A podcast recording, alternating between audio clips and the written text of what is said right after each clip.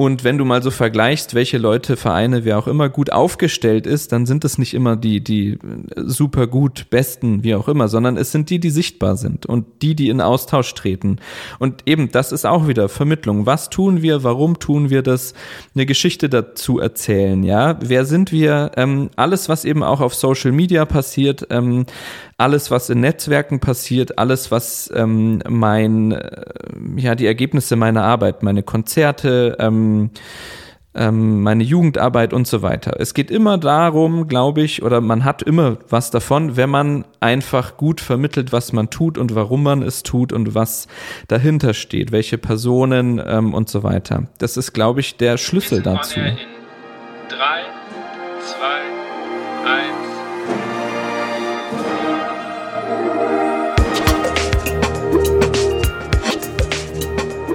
Herzlich willkommen bei On Air, dem Blasmusik-Podcast. Mein Name ist Andy Schreck und ich treffe mich mit Dirigenten, Komponisten, Musikern und Visionären aus der Welt der Blasmusik. Wir sprechen über Ansichten, neue Ideen, das Leben und natürlich Musik. Herzlich willkommen zu einer neuen Folge von On Air, dem Blasmusik Podcast. Ich hoffe, euch geht's gut. Bei mir scheint die Sonne und ich freue mich gerade tierisch, dass es endlich besser wird. Bevor wir nun zu meinem heutigen Gast kommen, wie immer zuerst der Supporter und das ist, ihr kennt ihn schon alle, Buffet Crampon. Buffet Crampon ist Europas größter Hersteller von Blasinstrumenten und die Marke B&S gehört da dazu. Und B&S hat vor kurzem eine neue Trompetenserie veröffentlicht, die Personality-Serie. Drei Trompeten, die auf drei Trompeter zugeschneidert wurden nämlich Martin Hutter, Thomas Inderker und Benny Brown. Jede Trompete ist individuell in ihren Eigenschaften und ich durfte vor ein paar Tagen die Trompete von Benny Brown ganz kurz mal anspielen, leider nicht lange, aber die ersten paar Töne haben mich schon sehr überzeugt, dass da was ganz Spannendes dabei herauskam. Am besten, ihr kontaktiert euren Instrumentenhändler eures Vertrauens, ob die Trompeten gerade da sind zum Probetesten und dann würde ich ganz schnell dahin fahren und diese drei Trompeten ausprobieren. Mein heutiger Gast ist Konstantin Zill. Konstantin und ich kennen uns jetzt schon etwas länger, aber hauptsächlich tatsächlich über Zoom. Denn ich hatte letztes Jahr unter anderem mit ihm und noch ein paar anderen Bekannten die auch schon im Podcast waren, eine sogenannte Mastermind-Gruppe. Wir haben uns einmal im Monat getroffen, haben über verschiedene Fragen und Dinge diskutiert, uns ausgetauscht und da war Konstantin dabei. Leider hat es jetzt ein Jahr lang gedauert, bis wir einen Termin gefunden haben zu unserem Gespräch, aber dennoch, äh, aber nichtsdestotrotz war es ein sehr spannendes Gespräch. Konstantin ist nämlich Musikvermittler. Dieser Begriff war mir von äh, dieser Begriff war mir vorher auch noch nicht so geläufig und deshalb finde ich dieses Gespräch extremst wichtig. Er ist mittlerweile an der Elbphilharmonie tätig im Education-Bereich. Da habe ich ihn vor ein paar Tagen sogar auch besucht, konnte ein wenig in die Arbeitsweise bzw. in die Räumlichkeiten auch schauen und ich muss sagen, ich bin sehr, sehr beeindruckt. Das Gespräch haben wir vor unserem Treffen schon aufgezeichnet und ihr werdet das merken, am Anfang unterscheidet sich die Mikrofonqualität ähm, zu, der, zu den späteren Sachen, denn Konstantin hatte am Anfang vergessen, aber wirklich nur ganz kurz sein Mikro einzuschalten. Wir haben gesagt, wir lassen es trotzdem so. Ich denke, ihr kommt damit klar. Ich wünsche euch jetzt viel Spaß und ich hoffe, ihr könnt genauso viel mitnehmen, auch für eure Vereine, wie ich es getan habe. Und jetzt will ich gar nicht länger reden, sondern wünsche euch viel Spaß.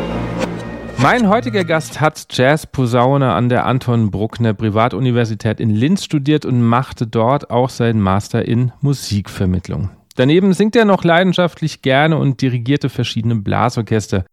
Mittlerweile ist er im hohen Norden angesiedelt. So arbeitete er zwei Jahre lang für das Zukunftslabor der Deutschen Kammerphilharmonie Bremen und seit einem Jahr für die Education-Abteilung der Elbphilharmonie in Hamburg.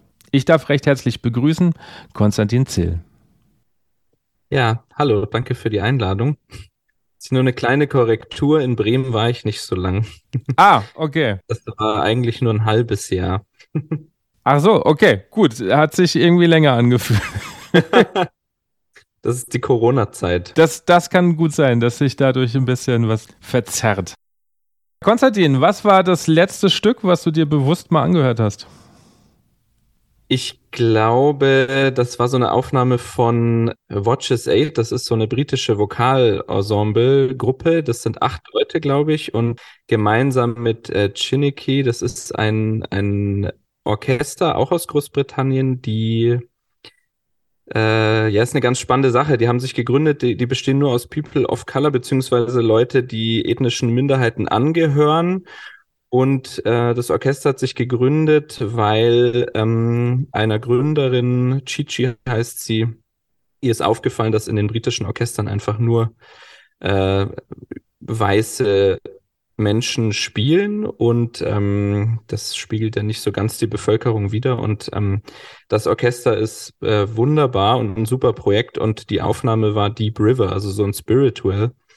Aber ähm, total spannend gemacht. Ich bin da drüber gestolpert und war dann irgendwie total fasziniert und irgendwie von Gesang kann man so viel phrasierungstechnisch lernen mhm. irgendwie. Das war total spannend. Die Aufnahme sagt mir tatsächlich gerade gar nichts. Ich habe Vultures 8 im Dezember live gehört, hier in Frankfurt. Mhm. Sehr stark. Was gut. Ja, unfassbar. Also man muss natürlich sagen, es nutzt sich auch ein bisschen ab, weil sie natürlich sonst, also auf jeden Fall in dem Konzertprogramm haben die sehr ähnliche Stücke gespielt, äh, gesungen ja. aber trotzdem unfassbar. Also Klangausgleich. Also selbst als die durch die Kirche getrennt gelaufen sind, sticht keiner raus. Ich weiß keine Ahnung, wie die das machen. Aber es ja, die sind extrem gut. Also, ja. aber weiß nicht, gerade musikalisch, wenn es um Dirigieren geht oder so, extrem spannend zu schauen, wie das so funktioniert. Und, ja. ja. Auf jeden Fall. Also, geile, geile äh, Gruppe. Konstantin, wenn wir uns jetzt kennenlernen würden und wir stünden an der Bar und ich würde dich fragen, was machst du beruflich? Was würdest du denn da antworten? Ich würde sagen, ich bin Musikvermittler. Dann würde ich dich fragend angucken und sagen, was ist ein Musikvermittler? Ja, so ist es auch immer. also, Musikvermittler ist ein bisschen schwer zu beschreiben, aber ich glaube, es gibt immer mehr Leute und auch das Thema rückt immer mehr irgendwie äh, in Vordergrund. Und ähm, Musikvermittler und Musikvermittlerinnen sind Leute, die ähm, sich sehr viel Gedanken machen, wie könnten Konzertprogramme aussehen oder einzelne Konzerte, wie kann man Musik so vermitteln, kommunizieren, dass man nicht davon ausgeht, dass das Gegenüber quasi das alles schon kennt und auf dem gleichen Stand ist. Das ist, glaube ich, ein sehr wichtiger Teil. Und ähm, es ist die Frage, geht man auf den Inhalt oder auf meine Arbeit? Wie sieht es dann in der Praxis aus? Ja, das ist zum einen relativ viel organisatorisches, weil natürlich viel, ja, im Grunde Kulturmanagement passiert. Man organisiert Konzerte, ähm, man hat viel mit, mit äh, dem Publikum auch zu tun. Ähm, auch wieder inhaltlich und organisatorisch.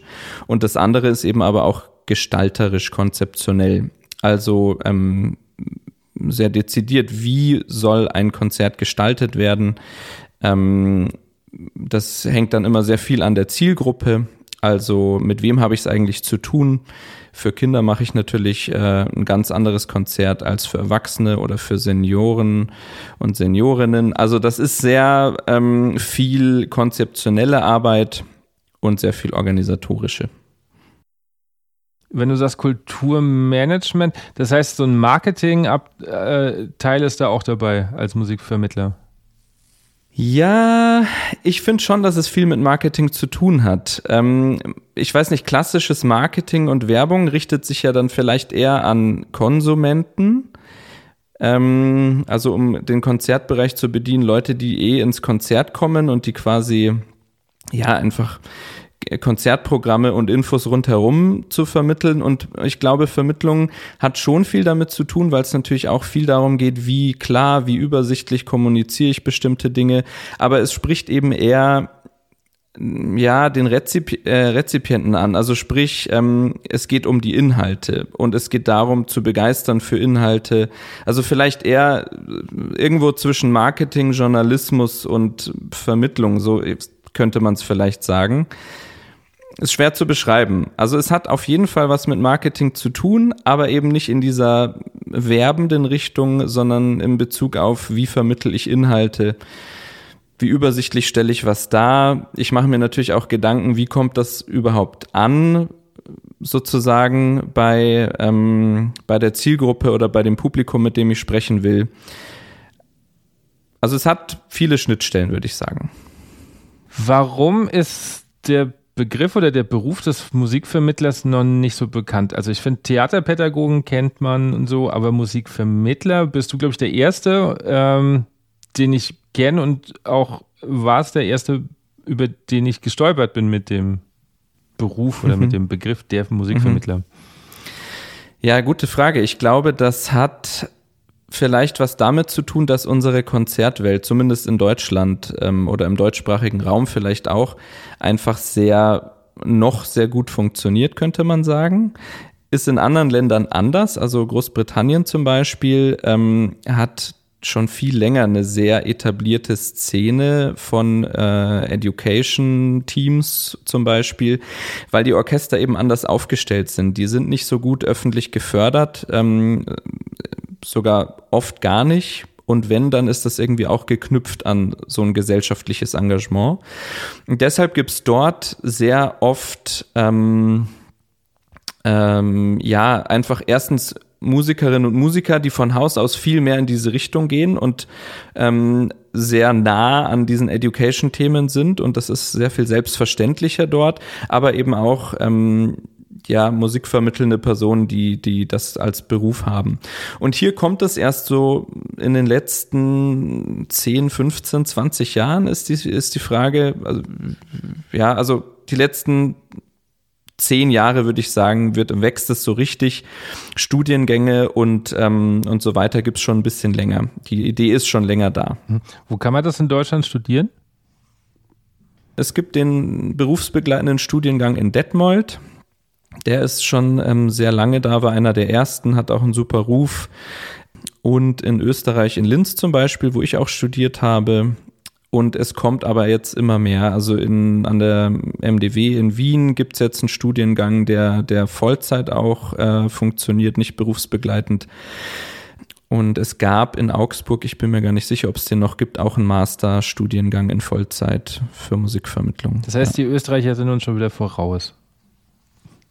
Da bin ich gar nicht so sicher, weil Detmold war, glaube ich, auch vor Linz auf jeden Fall.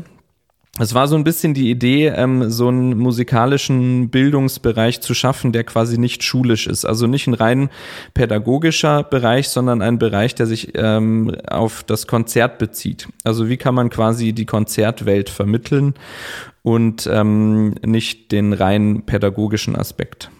Wer war denn damals für, bei dir verantwortlich, dass du zur Musik kamst? Grundsätzlich? Ja. Ah, das ist eine gute Frage. Ich, ich habe irgendwie Blockflöte gelernt, wie man es so macht, äh, als Grundfach. Und ähm, das fand ich aber klanglich sehr heftig. Und dann habe ich gesagt, ich will Trompete lernen. Dann hieß es, ich bin zu jung.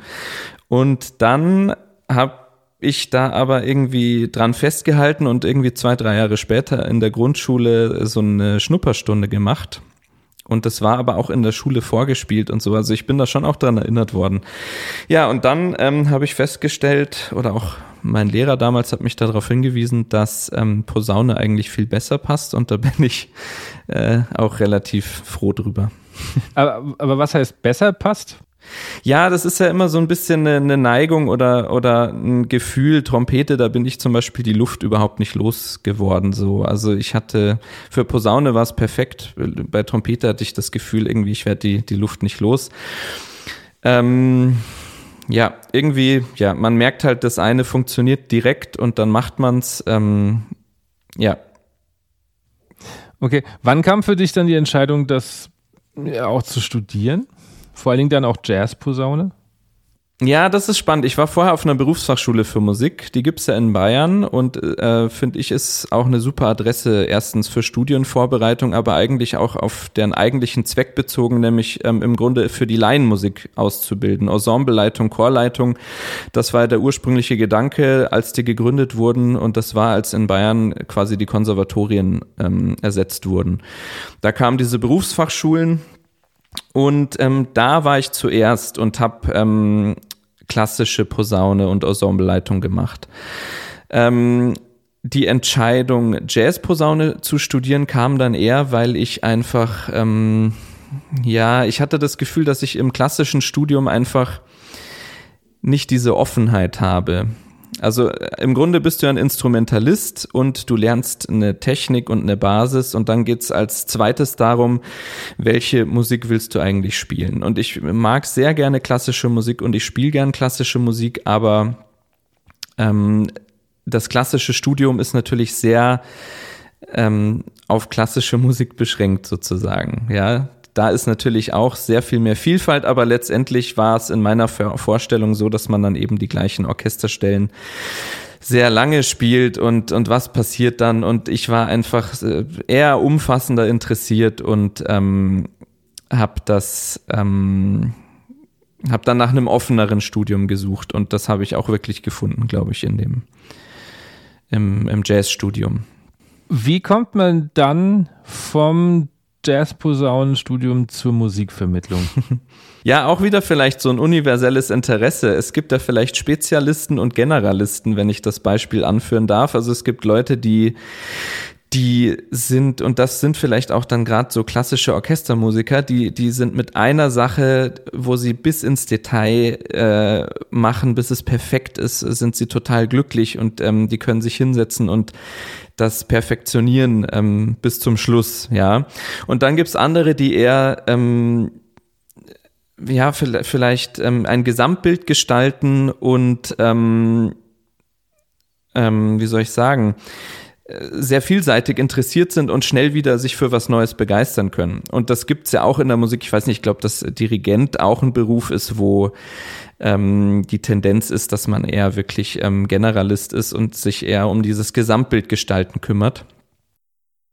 Ja, und, und so hat sich das bei mir eben auch ergeben, dass ich einfach noch ja Interesse hatte, sehr viel umfassender tätig zu sein. Also ich habe ja nach dem Studium relativ viel ähm, Musikunterricht, selber spielen und eben vor allem Ensembleleitung gemacht und habe aber auch gemerkt, dass ich da ja gerade an diesen diesen Themen, die so dazwischen sind, ähm, also organisatorisches ähm, Konzerte gestalten, Moderation, ähm, vielleicht auch ein bisschen kulturpolitische, kulturjournalistische Sachen, die haben mich einfach sehr interessiert. Und dann habe ich eben geschaut, was könnte man in die Richtung machen. Und da bin ich mehr oder weniger zufällig eben auf diesen Studiengang gestoßen.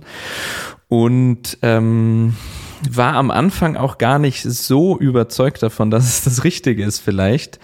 Ähm, aber irgendwie habe ich doch das Passende gefunden. Und ähm, es hat sich dann immer mehr als das Richtige herausgestellt, übers Studium schon. Und ja, so hat sich das dann verlagert.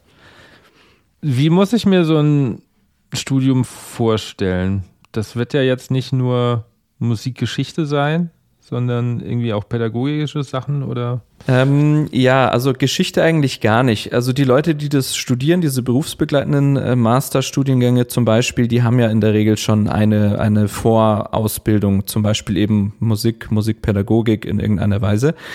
Es geht dann vielmehr darum, ähm, erstens sehr viel aus der Praxis zu lernen. Musikvermittlung ist ja ein Bereich, der irgendwie sehr aus der, aus der, aus dem Tun gewachsen ist sozusagen.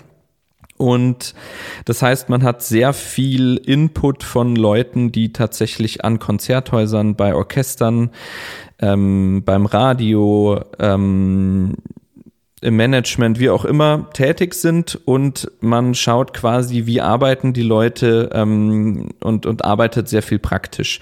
Dann ist es aber einfach auch ähm, so ein bisschen die, die, die, ähm, die Fähigkeiten, Fertigkeiten trainieren. Äh, Sprechtraining ist zum Beispiel ein, ein Bestandteil. So ein Bühnenpräsenztraining, Musikvermittlung ist ja oft auch sehr ähm, selber auf der Bühne stehen, nur eben nicht unbedingt in, in nur musikalischem oder nicht nur als Musiker oder Musikerin, sondern auch als äh, Moderatorin, als ähm, ähm, ja, eben als Vermittler, je nachdem, wie das eben gestaltet ist. Und all diese Fertigkeiten werden eben auch trainiert und aber auch konzeptionelle Dinge, ja. So Sprechtraining, Bühnenpräsenz, ähm, man macht sehr viele Konzepte, lernt Konzepte kennen, versucht es selber zu gestalten. Ja, es ist vielleicht auch so ein bisschen ein Mindset, was man da entwickelt dadurch. Okay, das, das klingt echt spannend.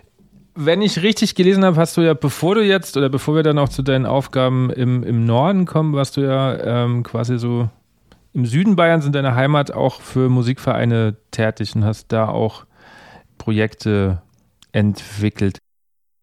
Was sind dann so aus der Musikvermittlersicht ähm, Probleme von Vereinen? Also grundsätzlich glaube ich, Vereine haben ja noch nicht so ein großes Problem, wie das jetzt andere ähm, Institutionen haben. Also vielleicht, ich muss es mal vielleicht umgekehrt aufrollen. Ich glaube, Musikvermittlung kommt auch sehr viel daher, dass man sich irgendwie mit der Zeit überlegt, es gibt viele öffentliche Gelder, die in bestimmte Bereiche äh, der Kultur fließen, also zum Beispiel Musikschulen, Konzerthäuser, Orchester und so weiter. Und man stellt sich ja doch zunehmend die Frage, ähm, wie legitimiert man diese Gelder? Und man bekommt es vielleicht auch jetzt mit bei den äh, Diskussionen übers RSO Wien zum Beispiel. Ähm, wie beweist man quasi seine eigene Relevanz. Und das ist ja ein absolut wichtiger Punkt. Also wenn so eine Institution, Musikschule, Konzerthaus, wie auch immer, viel Gelder bekommt, um ein kulturelles Angebot zu gestalten, dann ähm, muss ich natürlich auch ein Angebot für alle zur Verfügung stellen, weil bezahlen tun das eben alle mit ihren Steuergeldern. Und ähm, Vereine haben natürlich in diesem Maß nicht unbedingt ähm, die Förderungen, zum Teil auch durch Gemeinden ähm, zum Beispiel. Und sie haben auch den entscheidenden Vorteil, dass sie sich ja im Grunde in zwei Richtungen sowieso schon engagieren. Also Musikvereine auf dem Land zum Beispiel, ähm, die machen ja nicht nur Konzerte, sondern die bilden auch ähm, junge MusikschülerInnen aus und sie arbeiten auch eben mit Laien. Also es ist ein, ein musikalisches, gesellschaftliches Angebot per se, ja.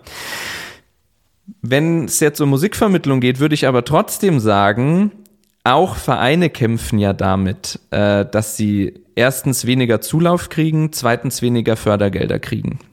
Das heißt, für mich wäre jetzt ähm, ja der Ansatz oder warum Musikvermittlung für Musikvereine auch ein Thema ist oder werden könnte. Ähm, wie zeigt man, wie vermittelt man, was man eigentlich tut, wie vermittelt man, ähm, wofür man eigentlich steht, wofür man sich engagiert und dann außerdem, wie vermittelt man eigentlich den Wert der eigenen Arbeit? Also wie bekomme ich zum Beispiel mehr Fördergelder, ist ein ganz entscheidendes Thema. Ähm, und je mehr man Angebote vermitteln lernt oder auch universeller gestalten lernt, also wie spricht mein Konzertprogramm oder auch mein Ausbildungsprogramm mehr Leute an, desto besser, glaube ich, lassen sich auch Fördergelder finden, um ein Beispiel zu nennen. Also ein Musikverein kann sich ja jetzt, oder die, die wenigsten Musikvereine können sich jetzt einen Musikvermittler leisten, der sagt, ich bin jetzt quasi dafür tätig. Was können jetzt, oder oder vielleicht kannst du ein bisschen Einblick geben, was du schon mit Musikvereinen gemacht hast, damit man mal so eine Vorstellung kriegt, wie jetzt ein Musikvermittler konkret arbeiten würde. Ja, also ich glaube, ähm, vielleicht um das noch zu sagen, es ist gar nicht mal so sehr, dass das eine Person machen muss, die vom Fach ist, sondern ich glaube, man kann eben an sehr vielen Projekten ähm, lernen und auch vielleicht dieses Mindset, das dahinter steht, sozusagen mehr ähm, selber praktizieren. Ja, das ist ja, es ist kein Hexenwerk, sondern es ist eher viel Methoden kennenlernen und, und eben was dahinter steht. Aber um ein paar Beispiele zu nennen, ähm, wir haben zum Beispiel, es sind natürlich über die Corona-Zeit sehr viele ähm, Ideen entstanden und da glaube ich sind sehr schöne Sachen dabei. Also von Podcasts, von Musikvereinen, die quasi die eigene, ähm, die eine Plattform gesucht haben. Also was passiert, wenn wir nicht mehr auftreten können? Wie werden wir dann überhaupt sichtbar? Ja, ähm, da gab es zum Beispiel Sachen, wo Podcasts entstanden sind, ähm, wo man dann über die Vereinsgeschichte erzählt. Ähm, das finde ich eine ganz spannende Sache, weil die Leute in einem Ort oder in einer Stadt natürlich sehr viele Anknüpfungspunkte haben, wenn es um die lokale Geschichte geht zum Beispiel. Und dann kann man sagen, vor 40 Jahren hat der Musikverein das und das gemacht. Da waren vielleicht die und die ganz wichtige Leute, ähm, die ähm, den Verein geprägt haben, die Jugendarbeit gestärkt haben und so weiter. Ähm, ähm, aber auch natürlich immer musikalisch anzuknüpfen. Ähm, welche Literatur wurde damals vielleicht gespielt? Wie ist das heute? Ähm, da da gibt es also einfach sehr viel spannende Geschichten zu erzählen. Ja, dann auch eine, eine Sache, die passiert ist. Äh, ich habe so ein überregionales Jugendorchester geleitet vom Musikbund. Ähm, da gibt's ja diese Bezirksmusikverbände und zum Teil gibt's da eben Jugendorchester, die überregional so eine Art Projektorchester, Auswahlorchester sind. Und ähm, da haben wir eine Arbeitsphase ersetzt durch ähm, eine Radiosendung letztendlich im, auf Radio Bu, das ist so ein Lokalsender, ähm, Digitalsender im Chiemgau, der aber auch irgendwie überregional tätig ist und da haben einfach die ähm, Jugendlichen, die da teilnehmen, eine Radiosendung gestaltet. Also sie haben anstatt eben im großen symphonischen Blasorchester zu proben und dann ein Konzert zu machen in kleinen Ensembles, Workshops geprobt an zwei Tagen oder so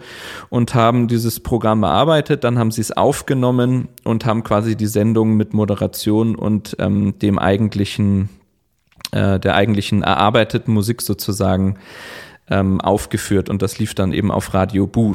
Ähm, und ich glaube, dass es auch im Konzertbereich ähm, Sachen geben kann. Also gezielte Konzertformate, die sich richten an eben bestimmte Zielgruppen. Also ich meine, es ist genauso wie in manchen Konzerthäusern, in den Vereinen immer noch der Fall, dass man eben einfach sehr sehr standardisiert an so ein Konzert herangeht. Also ich sage, ich mache jetzt hier mein Jahreskonzert und hier mache ich mein Kirchenkonzert und wir spielen das und das und ich hoffe mal, dass Leute kommen. So.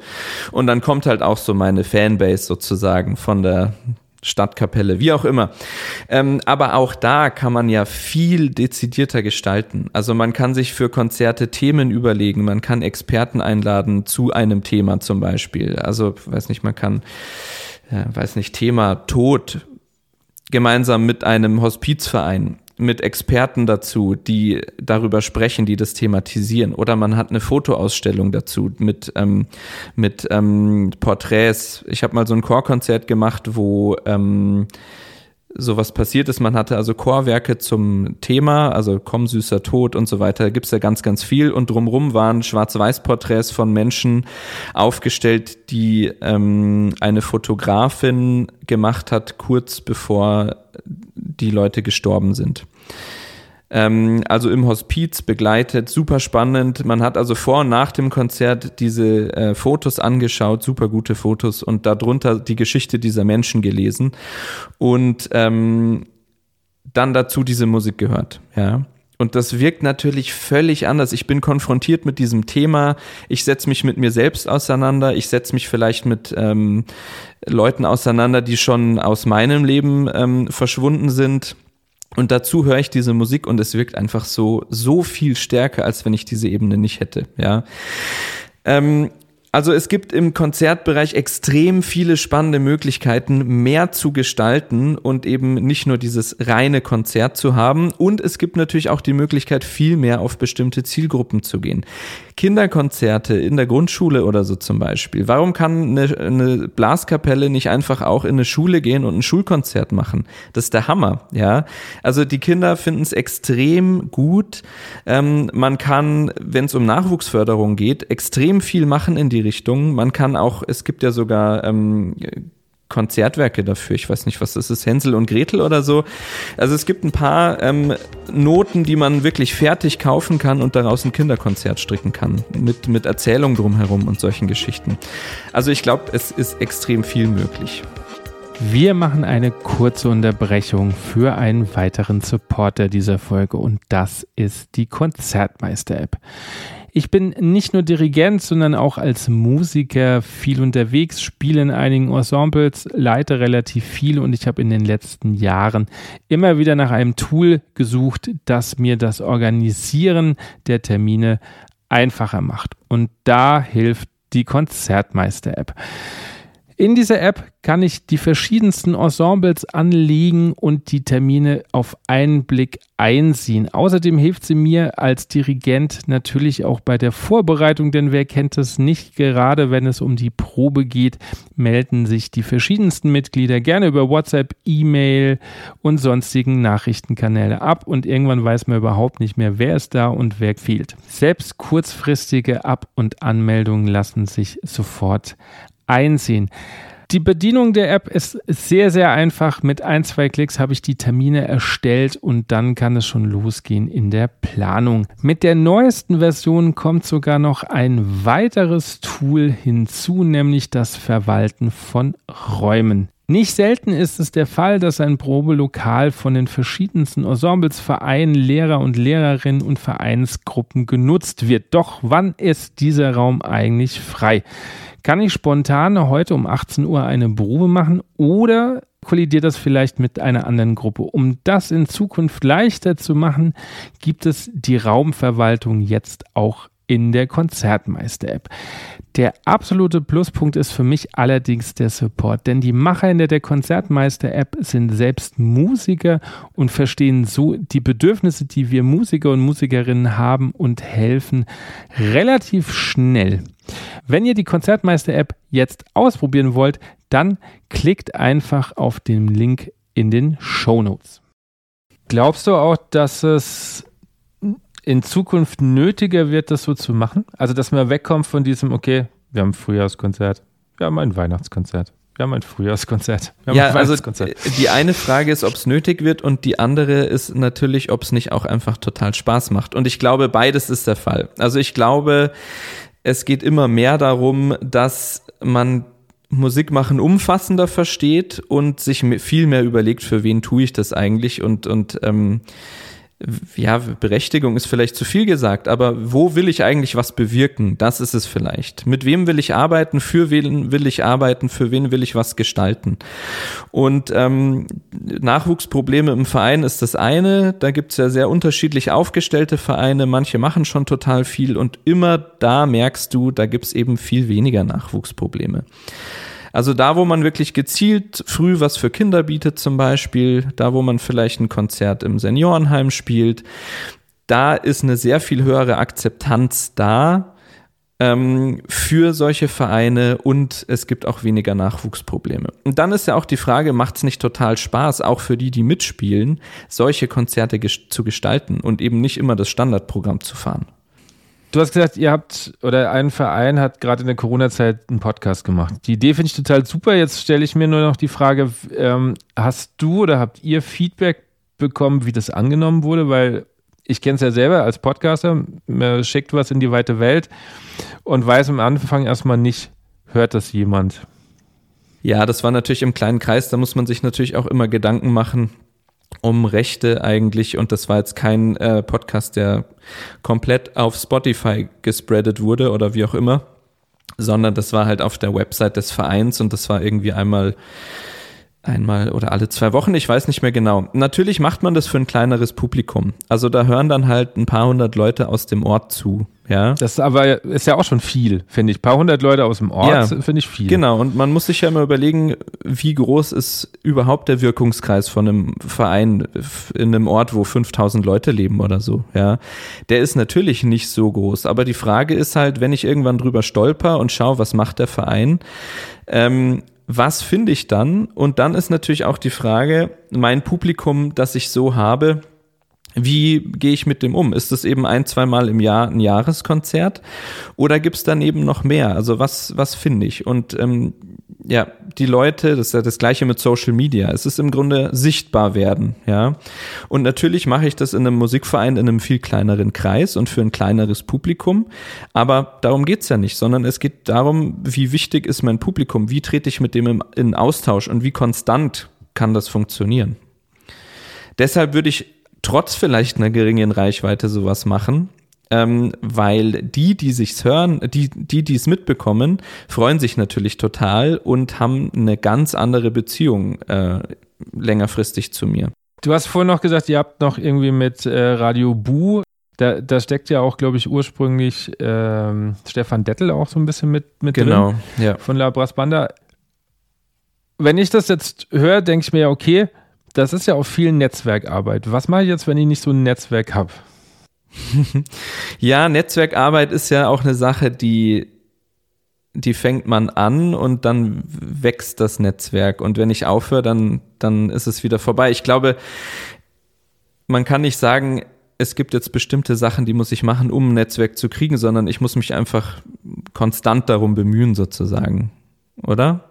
Also Sehe ich genauso. Aber in, in dem Kreis, in dem ich mich bewege und wichtig auch darüber hinaus, ähm, ist es immer spannend, in Austausch zu treten und oft über solche Themen zu sprechen. Wir haben ja alle Themen, die uns beschäftigen, gerade also wieder um Nachwuchsförderung zu sagen, das beschäftigt alle. Und ähm, wenn man da in Austausch tritt und, ähm, und im Gespräch bleibt, und da geht es nicht immer sofort darum, ein Ergebnis zu haben und das sofort zu machen, sondern es geht auch wieder darum, die eigene Arbeit zu vermitteln und, und sie weiterzuentwickeln im Austausch. Und ähm, wenn man das konstant betreibt, dann passieren solche Sachen vielleicht.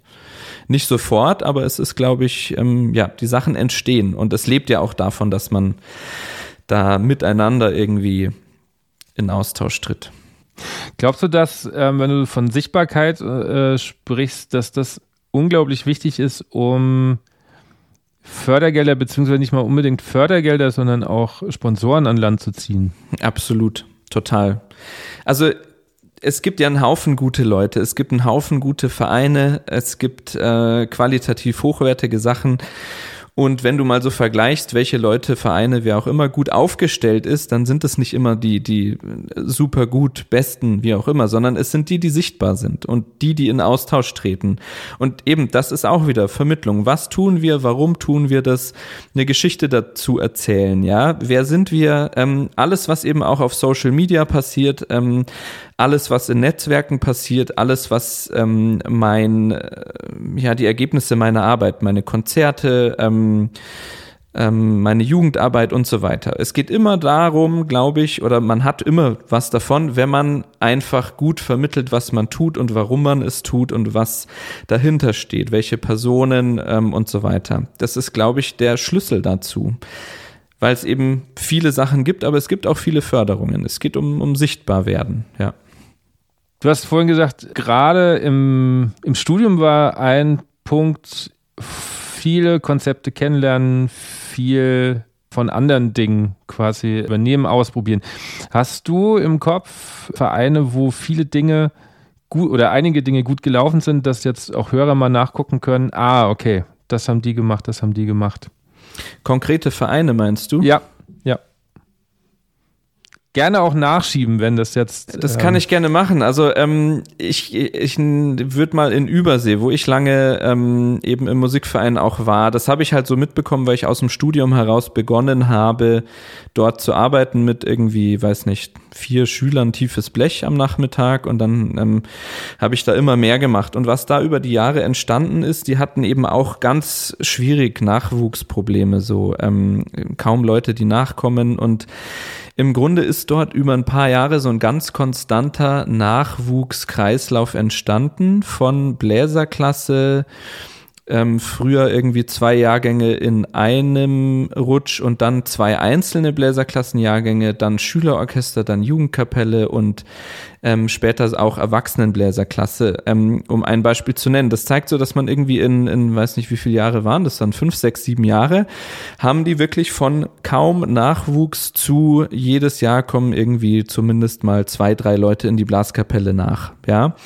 Ähm, und äh, das ist eben, glaube ich, viel durch diese dieses erstens in Austausch treten mit allen, mit Kooperationspartnern, mit der Schule zum Beispiel. Ähm, und ähm, ja, sehr bewusst sich Gedanken machen, wo können wir uns eigentlich engagieren? Und bis hin zu eben solchen Sachen wie dem Podcast, ähm, ähm, ja, es ist so, sorry, jetzt ein bisschen stammeln, weil ich überlegen muss, wie ich es in Worte fasse, aber es ist, ähm, eigentlich eine schöne runde Sache gewesen, die jetzt bis heute, und das ist jetzt eine kleine Musikschule, wenn du es so siehst, die haben ja über 100 Schüler so und das ist ein Ort mit, mit, weiß nicht, 5000 Einwohnern sowas. Also schönes Beispiel dafür, dass ein Musikverein, wenn er sich engagiert und gut aufstellt, ähm, ähm, total wachsen kann. Okay, also wenn dir äh, nach dem Gespräch noch ein paar Sachen einfallen, schickst es mir, dann Sehr es in die Shownotes. Ja, super. Dich hat es ja dann nach Bremen verschlagen zur Deutschen Kammerphilharmonie beziehungsweise zum Zukunftslabor. Ich fand den Namen damals schon total spannend, dass sich ein Orchester quasi eine Abteilung leistet, die Zukunftslabor heißt. Was habt ihr da konkret gemacht oder was hast du konkret da gemacht? Was ich dort konkret gemacht habe, war quasi ein digitales Vermittlungsprojekt. Finde ich auch sehr spannend, weil es eben überregional funktioniert. Ähm, das Music Swap Lab heißt es. Das ist im Grunde eine Art große Online-Mediathek. Ähm, kann man sich auch anschauen, wo man ähm, Tutorials anschauen kann. Und zwar kann da einfach jeder mitmachen, egal ob äh, Profi, Violinstimme oder ja, Basic Body Percussion oder Musizieren auf Kitchen Drums oder solchen Geschichten. Es ist wirklich für jedes Instrument aus dem Orchester, aber auch alles, was man ohne Instrumente machen kann, ähm, äh, in verschiedenen Levels sozusagen geboten. Und dann kann ich so Sachen wie, weiß nicht, äh, Bolero, Maurice Ravel oder äh, Tchaikovsky, Don Röschenwalzer oder solche klassische Orchesterliteratur ähm, im Grunde einstudieren und dann nachher einsenden. Also einstudieren äh, funktioniert eben mit den passenden Noten, mit Playalong zum Üben, mit Clicktrack zum Aufnehmen und dann schicke ich das ein und bin an, am Ende in einem Musikvideo mit der Deutschen Kammerphilharmonie Bremen zu sehen. Genau, also ein digitales äh, Vermittlungsprojekt auch mit relativ viel Social Media und solchen Geschichten. Ja. Das habe ich dort gemacht. Was das Zukunftslabor ansonsten noch macht, ähm, ist einfach auch sehr viel gesellschaftliches Engagement. Also die Deutsche Kammerphilharmonie probt im Grunde in einer Schule. Also sie bezeichnet es immer als WG. Der, die Kammerphilharmonie ist quasi direkt angebaut. Man kann auch durch Türen direkt in die Schule gehen und so weiter. Und dort probt das Orchester. Und die haben quasi schon einige Jahre quasi da so eine feste Patenschaft mit dieser Schule und ähm, machen Konzerte mit der Schule ähm, und eine Stadtteiloper, die ist jetzt auch bald wieder ähm, wo man quasi ein Zirkuszelt in diesem Stadtteil aufstellt und mit der ganzen Schule eine Oper gestaltet.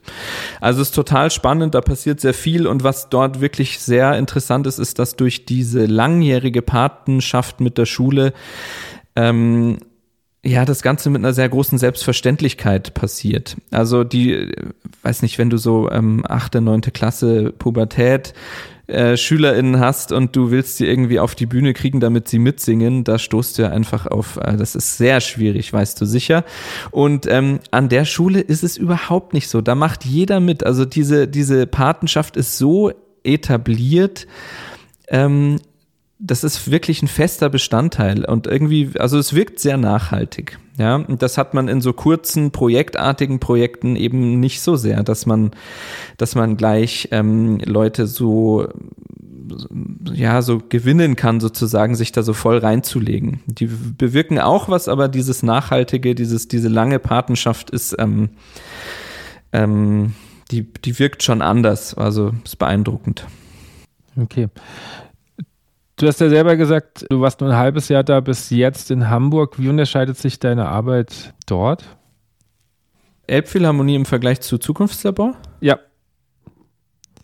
Ja, schwer zu sagen. Es ist äh, natürlich, äh, die Stellen sind immer ein bisschen anders. Also ich habe jetzt quasi nicht mehr die ähm, ein, ein rein digitales Projekt, sondern ich mache im Grunde ähm, Projektleitung für verschiedene Projekte, also für, für verschiedene Konzerte zum Beispiel, Schulkonzerte, da überlegt man sich, ähm, ja, wen lädt man ein, wie kann man das Konzert gestalten, dass es für diese Zielgruppe passt. Das ist irgendwie auch einiges Konzeptionelles, aber auch viel rein organisatorisches. Das heißt, ähm, äh, eben Konzerte gestalten und organisieren. Ähm, dann aber auch ähm, sowas wie Konzertbesuche für Schulklassen, die eben in normale Abendkonzerte gehen. Da gibt's dann vorbereitende Workshops zum Beispiel.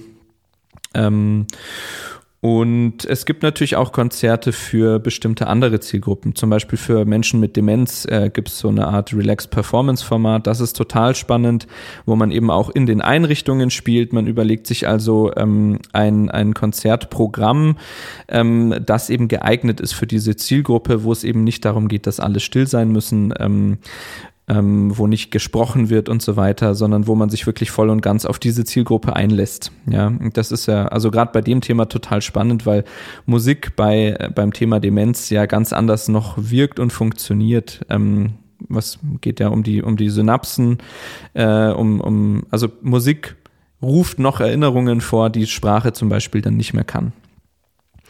Und solche Konzertformate ähm, ja, gestalten und organisieren, das ist so ganz grob beschrieben die Aufgabe. Wie läuft das ab? Habt ihr dann eine Idee oder kriegt ihr dann, keine Ahnung, es steht auf dem Spielplan das und das, schaut mal, ob wir dazu was machen können? Ja, das gibt's sowohl als auch. Also es gibt viele fertige Produktionen in der Musikvermittlung. Also es gibt ähm, KünstlerInnen, die europaweit unterwegs sind und nur solche Konzerte machen. Und die hat man nicht so auf dem Schirm, äh, wie jetzt eine Band wie Moop Mama oder so. Aber die sind top unterwegs und haben gigantische Programme und spielen in allen Konzerthäusern. Und natürlich kann man äh, solche Produktionen sichten und einladen. Das kann jeder tun. Ähm, oder man, ähm, ja, in unserem Fall knüpft es vielleicht an an ein Orchester, das sowieso zu Gast ist und schaut, ähm, was kann man äh, mit dem Orchester gemeinsam machen für zum Beispiel fünfte, sechste Klassen.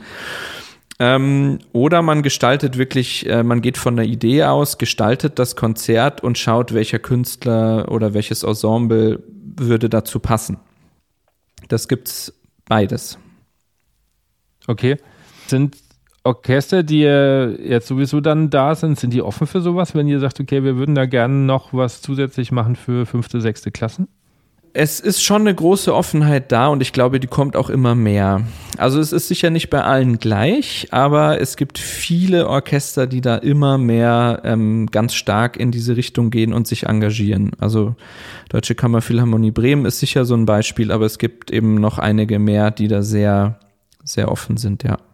Mhm. Kannst du uns trotzdem noch ein bisschen so an, an die Arbeitsweise vielleicht mitnehmen? Also du sagst, also bleiben wir mal bei diesem Demenz.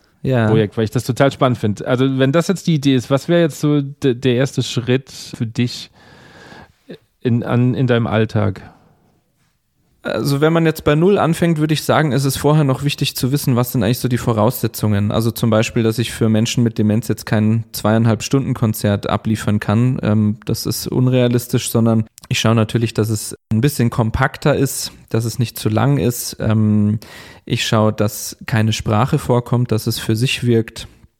Und ähm, ja, wie kann man den Konzertraum gestalten, wäre noch so eine Geschichte. Ähm, und Ganz kurz da, dabei, recherchierst du oder sprichst du dann mit anderen Menschen, die da irgendwie noch mehr Expertise haben oder machst du das alleine?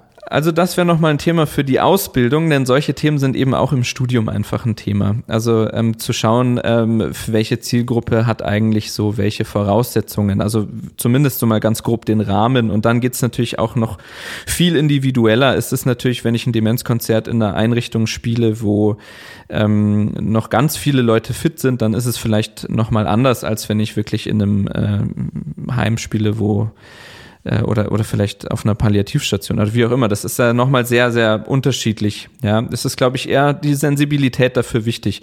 Ich kann mich ja auch immer erkundigen im Zweifelsfall, wenn ich sowas mache. Ja. Genau. Ähm, und dann, um wieder zum Konzert zu kommen, ähm, geht es natürlich darum, Musik auszusuchen, mal ganz grob gesagt. Und das kann natürlich in dem Fall auch Sachen sein, die vielleicht ähm, mein Publikum früher mal gehört hat. Also Sachen, wo sie anknüpfen können. Ähm, ähm, Gibt es ja, weiß nicht, Volkslieder und so weiter. Was bei uns dann der Fall ist, ist auch, dass die Leute mitsingen können. Also dass man wirklich selber auch aktiviert wird und, und ähm, das, das macht das Ganze ja nochmal ähm, ja, sehr viel, sehr viel wirksamer, wenn man selber beteiligt ist. Oder auch im Raum wirkt es ganz anders, wenn, wenn um mich herum alle mitsingen. Ähm, dann ähm, geht es vielleicht auch darum, diesen Rahmen zu benennen und zu schaffen. Also, dass ich am Anfang wirklich auch sage, bei dem Konzert geht es wirklich darum, dass, ähm, dass, ähm, dass ich nicht wie ich vielleicht bei Konzerten das Bild im Kopf habe, still sitzen muss, mich nicht bewegen darf, ich darf äh, keine Geräusche von mir geben. Das alles ist eben nicht Teil dieses Konzerts, sondern man soll eben auch einfach sich so wohlfühlen dürfen, wie es ist. Und wenn dann jedem, ne, jemand neben mir irgendwie ein Geräusch macht, dann ist es halt auch okay.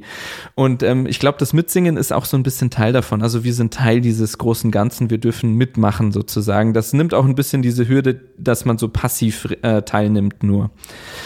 Ja, also irgendwie den Rahmen klar machen und, und wirklich vermitteln bei dem Konzert, ähm, ist es anders, ihr seid hier so willkommen, das ist alles super und ähm, dann diese Rahmenbedingungen kennen und das Konzert eben so gestalten, dass ähm, die Leute irgendwie auch Literatur haben, die, wo sie anknüpfen können und ja.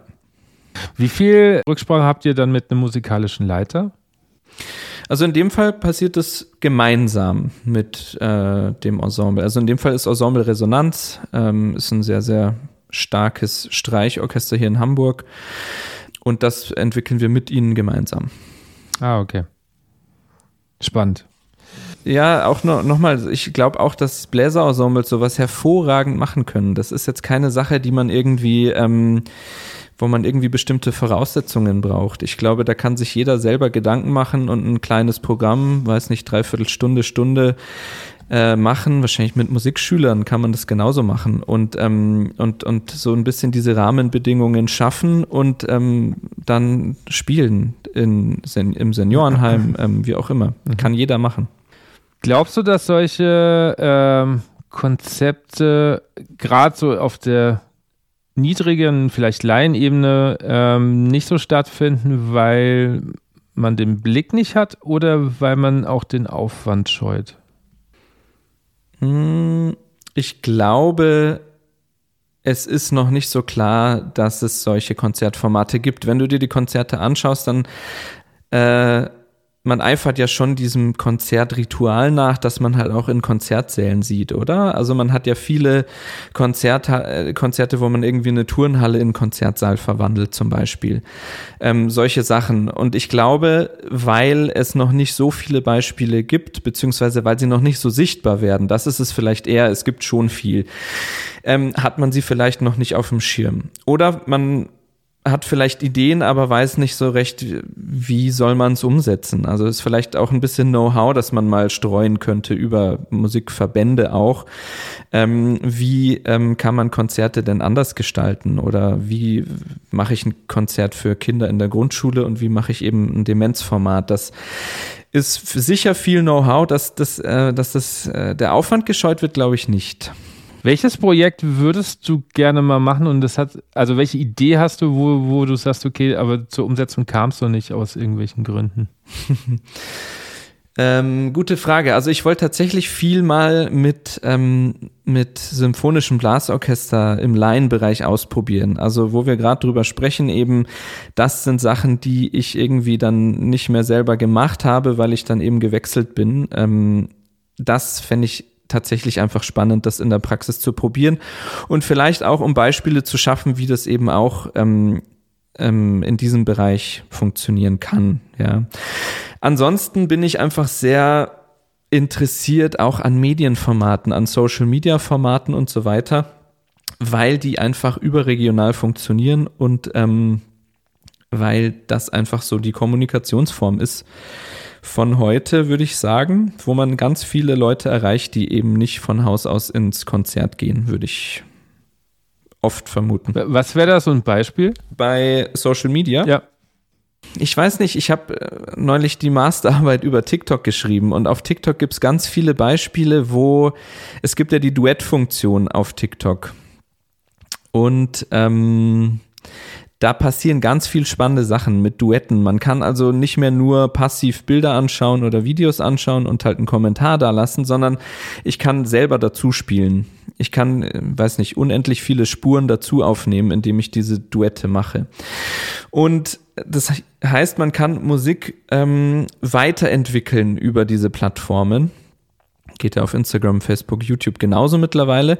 Ähm, und das ist eine Sache, die ich total spannend finde und wo ich einfach gern noch mehr experimentieren würde, sozusagen, weil auch das Interesse tatsächlich da ist. Also, ähm, wenn du schaust, welche klassischen Musikerinnen und Musiker auf TikTok am Start sind, welche Musik gehört wird, da wird er genauso, weiß nicht, schau dir ein Kochvideo an und drunter ist Vivaldi oder so. Das ist alles da und wird gehört. Und weil es eben in, in neuem Kontext ist. Also ich glaube, man stößt dort auf offene Ohren und man kann eben ähm, mitgestalten lassen. Und das ist so ein Feld, wo ich, wo ich irgendwie gern noch machen würde. Ja, mehr in die Richtung, ja. Also zu TikTok kann ich leider nichts sagen, weil ich da nicht unterwegs bin. Ähm, aber total spannend, weil ich mir gerade überlege, ob das vielleicht doch irgendwie, auch wenn ich mich sträub, äh, vielleicht mal lohnenswert auch bezüglich Schule ist, um einfach zu sehen, was sie ja doch teilweise konsumieren und an Musik mitbekommen, ohne dass sie es konkret wissen. Vielleicht. Ja, absolut. Also es ist ja auch immer, man sieht halt das, was vorhanden ist und das, was vorhanden ist und wofür man sich interessiert, das wird einem mehr angezeigt. Und äh, TikTok ist ja auch sehr umstritten und gerade was die, die Inhalte betrifft, aber ich denke mir, es wird halt einfach genutzt und dann muss man halt auch guten Content bieten und nicht immer nur sagen, was schlecht ist, sondern man muss halt auch dann für sich sozusagen für die, die gute Seite des Contents engagieren. Vielleicht kann man es so sagen. Und ähm, ja, also es wird halt genutzt und wenn man dann wirklich in Austausch treten will ähm, und seine Sachen vermitteln will, dann muss man halt auch da sein. So, ja. Ja, aber deinen Instagram-Kanal bespielst du im Moment nicht, oder? Ja, irgendwie da war ich ja mal sehr aktiv, seit ich dann irgendwie ähm, das beruflich Vollzeit in Bremen hatte ich ja sehr, sehr viel Social Media gemacht und in der Zeit war dann irgendwie Social Media Overdose vielleicht und dann habe ich ähm, meine privaten Sachen nicht mehr so ähm, äh, gepusht, was natürlich vielleicht auch daran liegt, dass ich nicht mehr freiberuflich oder nur noch ganz am Rande freiberuflich tätig war. Und ähm, für freiberufliche Leute oder auch für Vereine finde ich, ist es super, eben um, um die eigene Arbeit an äh, die Leute zu bringen. Du bist doch noch, wenn ich es richtig im Kopf habe, das habe ich jetzt nicht mehr recherchiert, fällt mir nur ein, auch für so eine App noch teilweise tätig. Hubbles? Ja, da habe ich einige Sachen aber auch freiberuflich gemacht. Genau, so, das okay. ist auch eine, eine, spannende Sache, wie man eben multimedial, interaktiv Sachen vermitteln kann. Absolut. Also ist so quasi so eine Art interaktive Karte, wo man so eine Art Kulturspots ähm, entdecken kann. Also man scrollt wie über Google Maps und hat lauter so Stecknadeln, wo dann ähm, so, so eine Art Hidden Places markiert sind. Da hat zum Beispiel mal Brahms in seinem Komponierhäuschen gesessen oder hier hat mal die und die gewohnt und das und das ist da passiert. Man hat ja oft gar nicht den Überblick, was alles passiert ist in seiner Umgebung, gerade im ländlichen Raum, ja. Und da, wenn ich allein bei, in dem Ort, wo ich aufgewachsen bin, im Chiemgau, ähm, schaue, wer da alles war. Am, an dem Gymnasium war irgendwie einer, ein, ein Christoph Probst, einer von der Weißen Rose. Ähm, dann ist irgendwie so ein Farbpsychologe, äh, hat da gewohnt, der die, der erforscht hat, die Tafel muss grün sein, weil das beruhigt und da, da lernt man besser. Und ähm, Richard Strauss hat da gewohnt und, und das und das komponiert und lauter so Geschichten und die hat man nicht so auf dem Schirm. Und dafür ist es ganz schön, solche Tools zu nutzen ähm, und übrigens auch Social Media. Also da kann man die, genau die gleichen Sachen erzählen. Also ich finde das sehr spannend. Okay. Äh, kommst du überhaupt noch selber zum Musizieren? Ja, also natürlich leider nicht mehr so viel wie vorher. Ähm, ich spiele für mich auf jeden Fall noch und ähm, muss auch noch mal schauen, dass ich da ähm, mehr aktiv bin und ähm, ich habe auch noch zwei Sachen, wo ich ähm, immer wieder spiele aber weniger als vorher, auf jeden Fall. Aber wenn ihr jetzt äh, mit, ist das so, so eine Swingband, wenn ich es richtig äh, weiß? Genau, also da bin ich nur noch sehr sporadisch am Start, ähm, aber da, das war davor so mein Hauptprojekt auf jeden Fall, ja. Warst du da nur Musiker oder warst du da auch schon der Musikvermittler, der gesagt hat, lass uns doch mal so ein Konzert machen oder so ein, so ein Gig? ja, doch, ich würde sagen schon. Ich würde auch sagen, Musikvermittler als Berufsbezeichnung passt halt dann, wenn du das wirklich so inhaltlich überwiegend machst. Aber ich glaube, dass für alle Ensembles und ähm, Musikerinnen und Musiker dieses Thema einfach mehr kommt. Also ich kann eben nicht mehr einfach sagen, ich spiele jetzt Orgel, Posaune, tolle Konzerte und hoffe, dass alle kommen und in mein Konzert, sondern ich muss mir eben Gedanken machen, wen will ich eigentlich erreichen? Was will ich da eigentlich erzählen? Ähm, es ist ein universelles Thema, was man nicht nur als Musikvermittler anfasst, sondern was, glaube ich, immer mehr ausführende Musikerinnen und Musiker ähm, tatsächlich äh, auf dem Schirm haben und auch haben müssen in Zukunft. Ja, deshalb auf jeden Fall. Also einfach ja, was Moderation betrifft, was den Stücken Kontext geben betrifft im Konzert und vielleicht auch Formaten wie, ähm, wir haben auch in einem Seniorenheim immer unser erstes Weihnachts-Christmas-Swing-Konzert war immer in einem Seniorenheim einfach. Und ähm, auch da zu schauen, wie funktioniert das dann mit dieser Zielgruppe und so. Das war vorher schon Teil und wenn ich jetzt wieder mehr Musik machen würde, das wäre immer Thema. Ne? Auf jeden Fall. Was steht in dem Jahr für dich noch so an Projekten an? Ja, gute Frage. In der Arbeit, ne? Man arbeitet ja so in Saisonbetrieb äh, sozusagen. Ich habe jetzt ähm, zum Beispiel noch ein super Schulkonzert mit äh, dem Orchester im Treppenhaus, was ich hier mache. Ähm, das ist auch ein super Format. Disco, das ist im Grunde ja Tanz, also Orchester spielt Techno im Konzertsaal, so ein bisschen. Das ist total spannend. Ähm, dann eben auch nochmal Klangzeit und Elfie Baby Konzerte. Das ist auch eben ein Konzertformat für Babys mit Eltern natürlich. Was wird da und, für Musik gespielt? Äh, das ist sehr gemischt. Also schon einige klassische Stücke, ähm, aber eben auch Lieder, wo Eltern dann mitsingen und so weiter. Das ist ähm, im Grunde ein bisschen ähnlich zu, zu ähm, dem Format für Menschen mit Demenz. Also ganz unterschiedlich. Penderecki, aber auch äh, äh, Haydn, Streich, Quadnik, Streich Quintett und ähm, solche Geschichten. Das ist sehr, sehr unterschiedlich. Aber dadurch, dass es ein Ensemble spielt, ähm, so quasi Streichquintett Extended, ähm, ist das inhaltlich sehr ähm, eine runde Sache sozusagen. Könntest du dir vorstellen, auch mal in ein anderes Land zu gehen als Musikvermittler? Spannend. Eigentlich schon, ja. Also zum einen, um in Länder zu schauen, wo es da eben sehr viel mehr gibt. Also Großbritannien eben zum Beispiel hat ja eine super Szene und eben auch was Community Music betrifft, das ist im Grunde auch so ein, so ein, so ein, so ein Feld, ähm, das nicht unbedingt Musikvermittlung ist, sondern eher im musikpädagogischen Kontext vielleicht anzuordnen ist, aber eben sehr viel offener funktioniert. Ähm, also um solche Sachen besser kennenzulernen und auch diese Selbstverständlichkeit, mit der das gemacht wird, irgendwie mal zu, zu sehen. Und ähm, das wäre total spannend. Und dann gibt es natürlich einfach auch Länder, die mich so interessieren. Also warum nicht, ja. Au außer Großbritannien, äh, welches Land ist da noch so Vorreiter? Ja, schwierig. Ähm,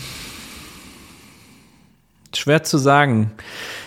Also USA ist, glaube ich, ähnlich strukturiert wie Großbritannien ich würde sagen, aber es gibt so ein paar Projekte in, in ähm, Südamerika, Brasilien zum Beispiel, wo man so eine Art ähm, ja soziale Orchesterprojekte vielleicht hat. Die finde ich total spannend.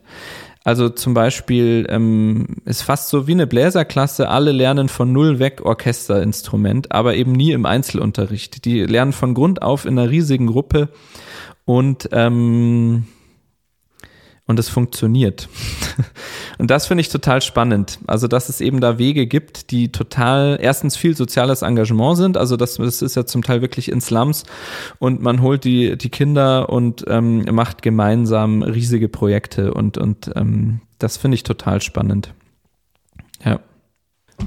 Ich glaube, ich habe eigentlich gerade überhaupt keine Fragen mehr, tatsächlich. Das ist so, also ich finde es total spannend. Ich könnte den ganzen Tag zuhören, wenn du von so Projekten erzählst, weil ich äh, die Ansätze wirklich interessant finde. Und wenn du mal ein Blasorchester brauchst, um Dinge auszuprobieren, ich melde mich hiermit an. Das wäre stark, ja. Ich mache ja am Schluss immer eine Schnellfragerunde. Mhm. Und da wären wir jetzt. Okay. Spielen oder singen? Boah, das ist schwer. Ich glaube, singen. Ehrlich? Mhm.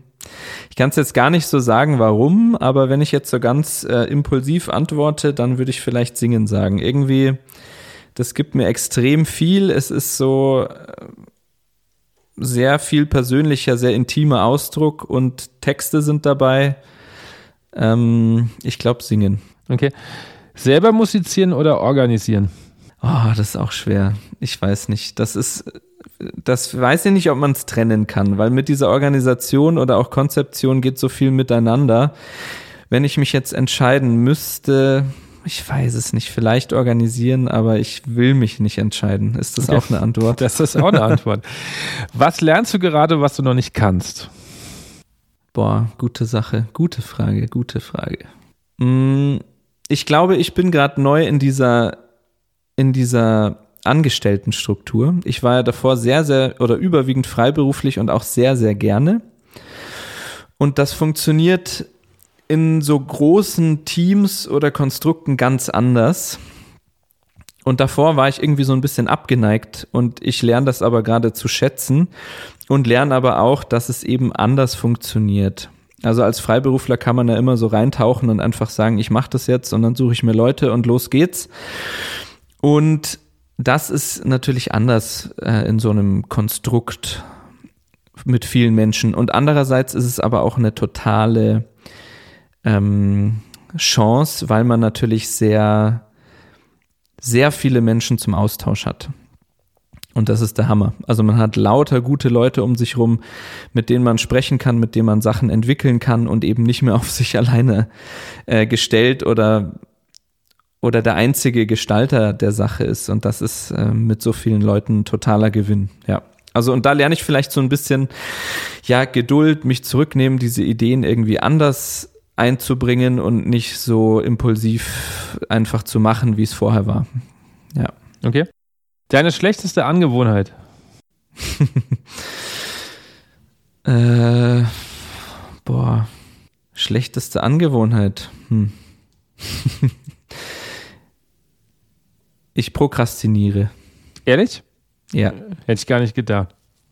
Wirklich? Ja, ich hätte gedacht, dass du sehr strukturiert und. Das bin ich auch. Das bin ich total, aber bei manchen Sachen, ich brauche halt die Deadline. Und ähm, es ist schon viel weniger geworden, muss ich sagen. Und im beruflichen Kontext würde ich sagen, ist es auch gar nicht so mehr, weil da gibt es halt einfach die Termine und Absprachen und das ist alle, jedes Thema ist so kontinuierlich auf dem Tisch, dass das gar nicht mehr kommt. Aber bei anderen Sachen, ähm, da, da schiebe ich manchmal gern auf, ja. Okay. Welchen Film bzw. welches Buch sollte man mal gelesen oder geschaut haben?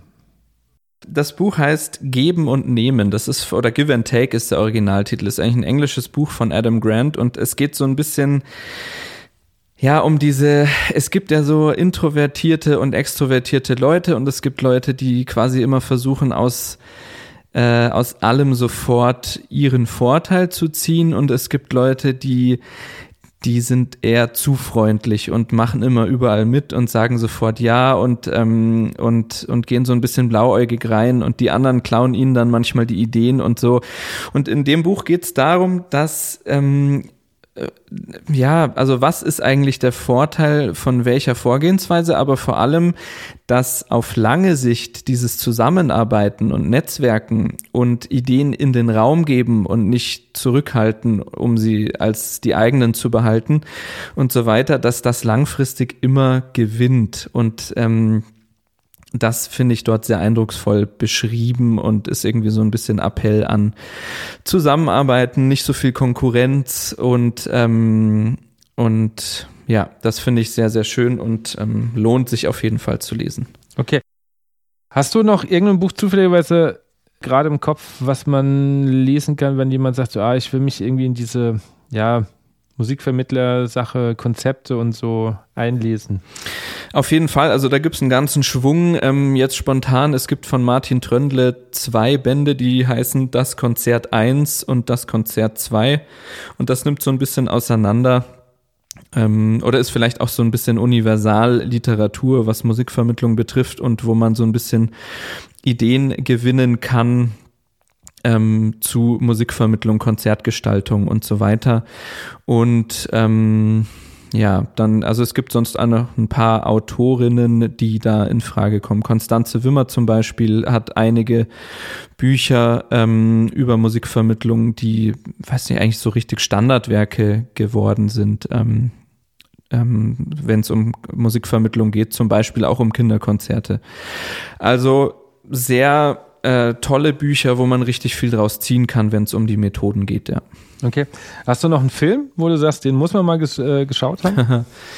ähm, na, so ein Klassiker ist natürlich Rhythm Is It, ne? Den kennt wahrscheinlich jeder. Das ist wahrscheinlich so ein ja, so ein, so ein richtig, auch wieder so ein Standardwerk. Aber ich ist weiß nicht, mittlerweile, ganz kurz, ist mittlerweile sogar auf Netflix, habe ich gesehen. Ja, stark, stark. Sehr schön. Ja, also zugänglich Tipp. für viele jetzt.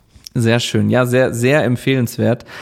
Ähm, und sonst so richtig ein Film, ich weiß nicht, ob es vereinzelt Dokus gibt, aber ich würde vielleicht alternativ einfach dazu einladen, viele Produktionen anzuschauen. Also wer auf YouTube äh, oder überhaupt nach Musikvermittlungsproduktionen sucht, ähm, nach verschiedenen Ensembles. Ich meine, man kann einfach die Konzerthausprogramme durchschauen. Ähm, Konzerthaus Wien, eben Elbphilharmonie ähm, und so weiter. Die haben ja alle ähm, viele Produktionen zu Gast und da kann man einfach auch Trailer und Mitschnitte anschauen und die lohnen sich sehr, um auf Ideen zu kommen, würde ich sagen. Also einfach Projekte sichten. Was mir gerade noch einfällt, du hast ja vorhin am Anfang gesagt, du hast dich für Jazzposaune entschieden, weil du hier so ein bisschen freier sein willst.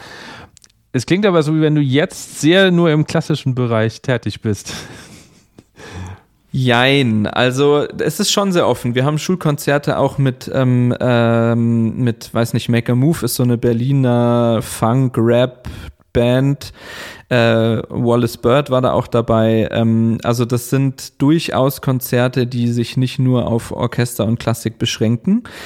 Ähm, Musikvermittlung ist so ein Feld, was in der Klassik einfach schon relativ etabliert ist, würde ich sagen, weil dort einfach die Notwendigkeit ähm, gesehen wurde. Und in anderen Bereichen in der Popmusik ähm, ist es vielleicht noch nicht so relevant, weil die einfach auch sowieso schon viel viel mit dem Publikum in Austausch treten über Social Media.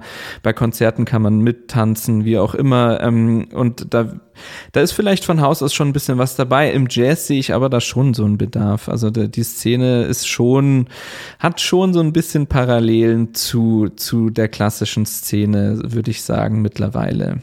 Ja, da kann man vielleicht auch hier und da so ein bisschen, ja, elitäres Gehabe oder so vielleicht unterstellen, ganz vorsichtig. Und, und ähm, das ist ja auch eine Musik, die vielleicht nicht so einfach greifbar ist und wo sich lohnt, viel mehr darüber zu erzählen und das Ganze in Kontext zu setzen. Also deshalb ähm, in Richtung Jazz würde ich total gerne mehr machen.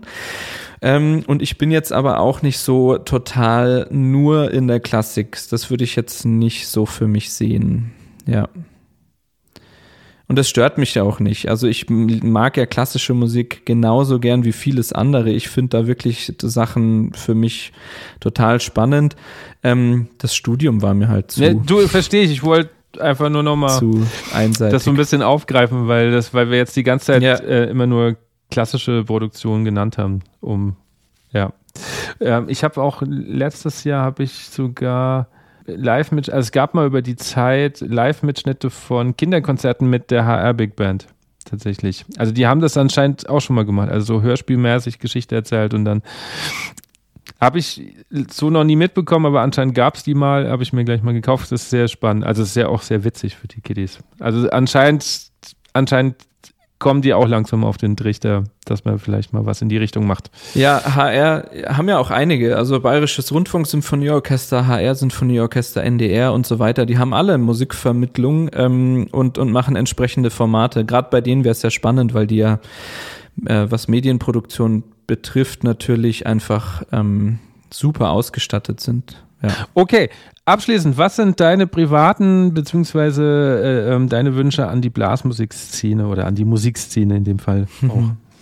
Ja, auch spannend. Ähm, ich glaube, ich würde mir zum einen wünschen, dass sie sich so ein bisschen öffnet. So, ähm, es ist ja so, dass das immer populärer wird und Braswiesen und Woodstock, der Blasmusik und so weiter, ähm, das wird immer, ähm, ja, die man identifiziert sich sehr damit, ja.